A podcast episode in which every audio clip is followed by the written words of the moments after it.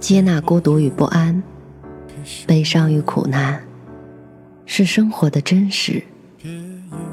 坚守温暖和希望，是活着的本质。我相信，胸中装满深切的爱，生活就会灿烂千阳；内心保有沸腾，世界会为你绽放。愿我们都能在不期而遇的温暖中，满怀生生不息的期望。晚上好，我是 Mandy。搜索并关注微信公众号“深色密墨”，收听更多或参与互动。今天的故事来自二零一零年第二期的读者。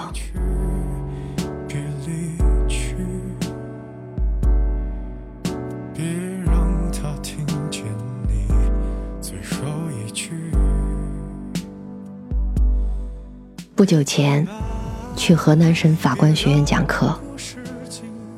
课后和一些法官一起吃晚饭，席间自然免不了谈论一些法律上的事。一个来自最高人民法院研究室的年轻人，忽然说想请教我一个问题。接着他讲到他们研究室正在讨论的一个请示案件，原告是一个刚生了小孩的妇女。产前曾去某医院做 B 超检查，被医生告知胎儿一切正常，但分娩后发现婴儿有残疾，大概是一条腿先天畸形。于是他起诉该医院，主张精神损失赔偿，理由是，如果医院认真检查，则他在发现胎儿畸形后，可以做人工流产。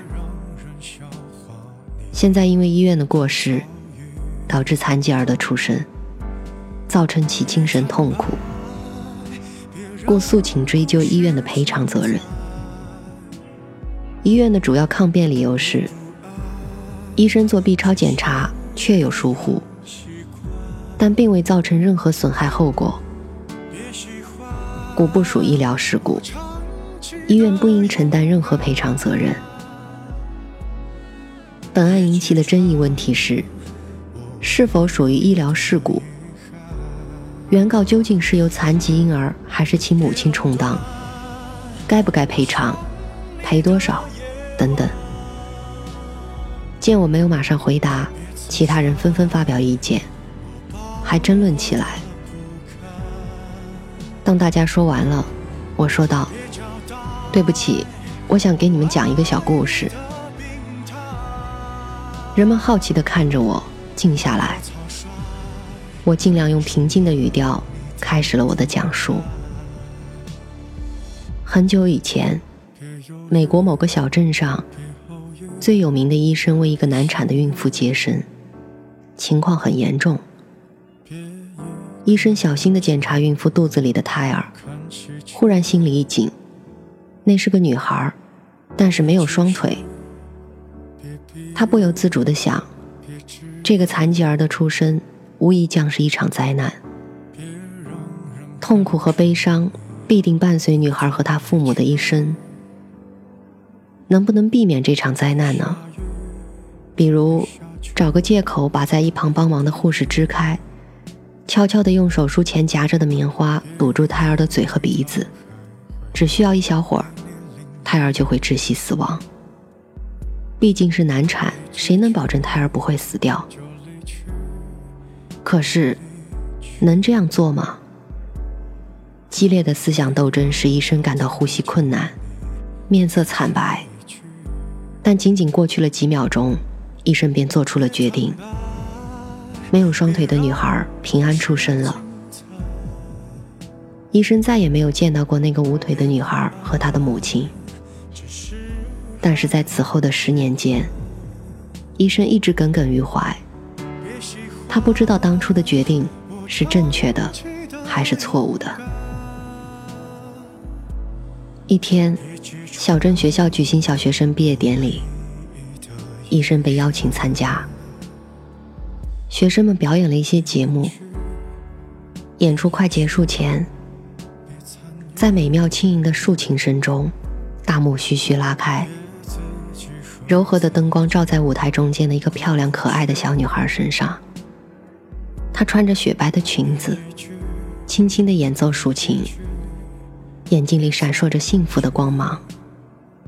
一群装扮成小天使的孩子，捧着点燃的蜡烛，随着竖琴缓缓地走出来。医生发现自己的眼睛湿润了。毕业典礼结束了，医生站在草坪上和校长闲聊。一个妇女牵着一个小女孩走到医生面前，医生一下就认出来，那正是舞台上演奏竖琴的可爱的小女孩。那妇女指着医生对小女孩说道：“孩子，这就是我经常向你说起的那位了不起的医生。”这时。医生已经惊愕地认出面前的妇女，就是十多年前的那个难产的孕妇。他的目光下意识地迅速移向小女孩的腿。见此情景，女孩的母亲微笑了，淡淡的说：“她装了假肢。”然后她提高嗓音，激动地对医生说道：“我们一家人都对你感激不尽。如果不是因为您……”我们就会失去女儿。要知道，我女儿的降临，为我们一家带来了多少快乐和幸福。我想，我的女儿一定是仁慈的上帝特意赐给我们家的最珍贵的礼物。我的故事讲完了，大家都沉默不语。顿了顿，我接着说道：“我觉得。”当我们讨论本案中医院应不应当承担损害赔偿责任时，我们也许忽略了一个重要的人，这就是那个残疾儿。如果我们站在那个残疾儿的角度，或者说我们就是那个残疾儿，我们会怎样想？事实上，我们所讨论的一切，都是建立在一个前提之上的。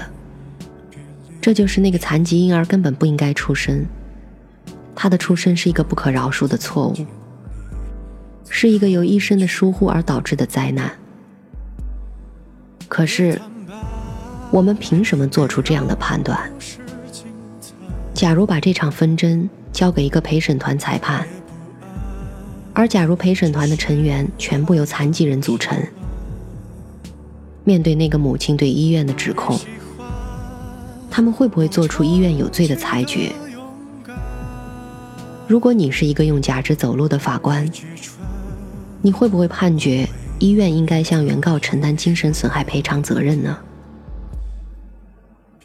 无论如何，我们都得想想，当那个残疾儿长大以后，他会如何面对和评判今天这场法律的审判和法律的讨论？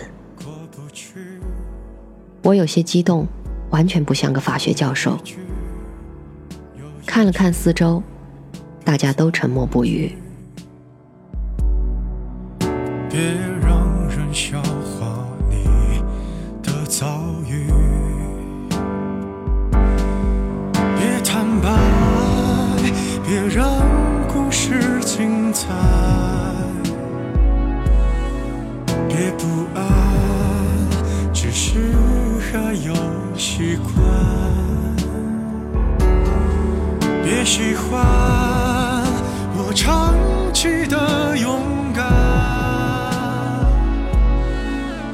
揭穿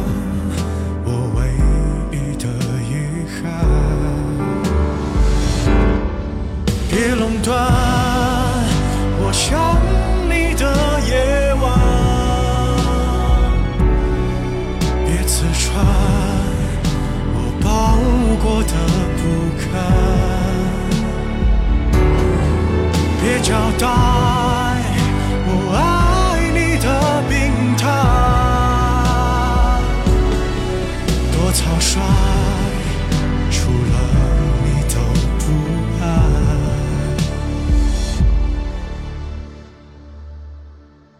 别犹豫，别偶遇。